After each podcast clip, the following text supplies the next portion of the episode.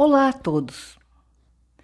Eu conheci o Dr. Miguel Ângelo Boarati na época em que eu trabalhava como voluntária na Brata, Associação de Familiares, Amigos e Portadores de Transtornos Afetivos.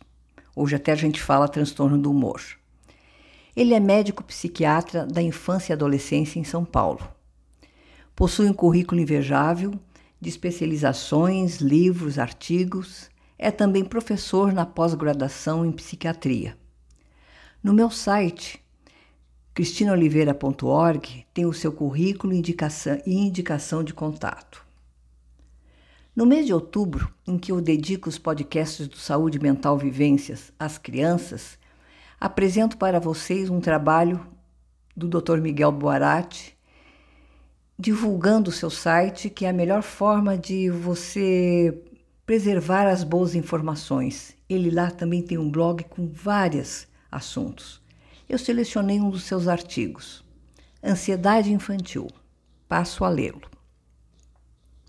A ansiedade é uma condição muito frequente na infância e adolescência. É muito comum a criança demonstrar medo de certas situações que vivencia, como o primeiro dia de aula ou quando os pais voltam a trabalhar após um período de férias. O que diferencia a ansiedade e o medo ditos normais, ou seja, próprios do desenvolvimento, do transtorno de ansiedade na infância e adolescência, é o quanto essa ansiedade e esse medo são intensos, causam sofrimento e seriam impróprios para o nível de desenvolvimento emocional e cognitivos dessas crianças e adolescentes. É importante verificar se essas reações emocionais impactam de maneira negativa na capacidade dessas crianças e adolescentes se socializarem e no seu aprendizado acadêmico. Existem diferentes tipos de transtorno de ansiedade, porém os tipos mais comuns são, e aqui ele nos coloca três colunas, até diferenciada por cores, colocando os três tipos mais comuns dos transtornos de ansiedade. 1. Um, ansiedade de separação, que é o medo exagerado e desproporcional de se afastar das figuras de referência, principalmente da mãe, que não é condizente com a idade em que a criança se encontra. Esse tipo de transtorno ansioso atrapalha muito a autonomia da criança em viver situações extremamente ricas, como dormir na casa dos avós e amigos ou viajar nas férias para qualquer lugar sem a presença dos pais, devido a intenso medo de não estar com os pais. 2.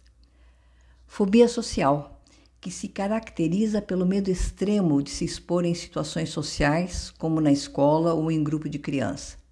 A fobia social é muito mais intenso e incapacitante e gera muito sofrimento, muito mais do que a timidez.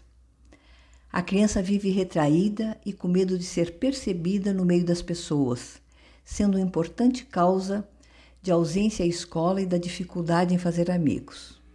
Item 3. O transtorno de ansiedade generalizada, também chamada de TAG, que se caracteriza pela ansiedade crônica pelas diferentes situações, como provas e avaliações ou situações novas. A criança com ansiedade generalizada apresenta medo de tudo aquilo que não consiga ter o controle teme falhar e se cobre em excesso. Em consequência desse comportamento, a sua autoestima e sua autoconfiança ficam bastante abaladas e elas normalmente não se arriscam e com isso desenvolvem uma crença muito profunda de serem incapazes e que não possuem qualidades ou que as pessoas não gostem delas. Sentem-se inseguras e facilmente se deprimem.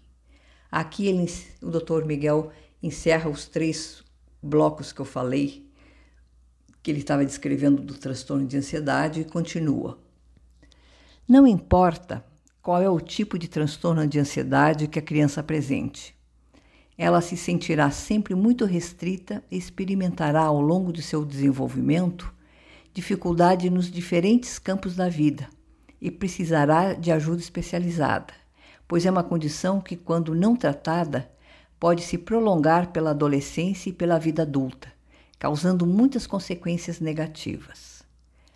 Somente a partir da avaliação médica e da instituição de terapêuticas específicas que envolve a psicoterapia, com treino de habilidades, terapia parental e, em alguns casos, o uso de medicações, é que esse problema será resolvido.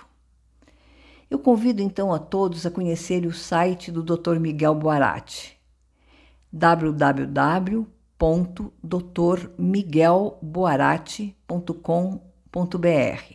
Boarati é um T só.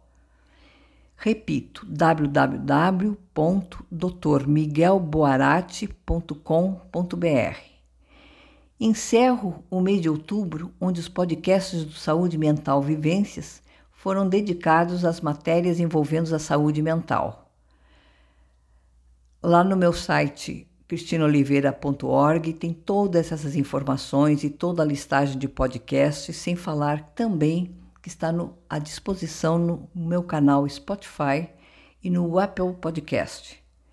Gente, encerro o mês desejando tudo de bom e que iniciemos um próximo mês com novos podcasts, novas informações. O meu até breve a todos.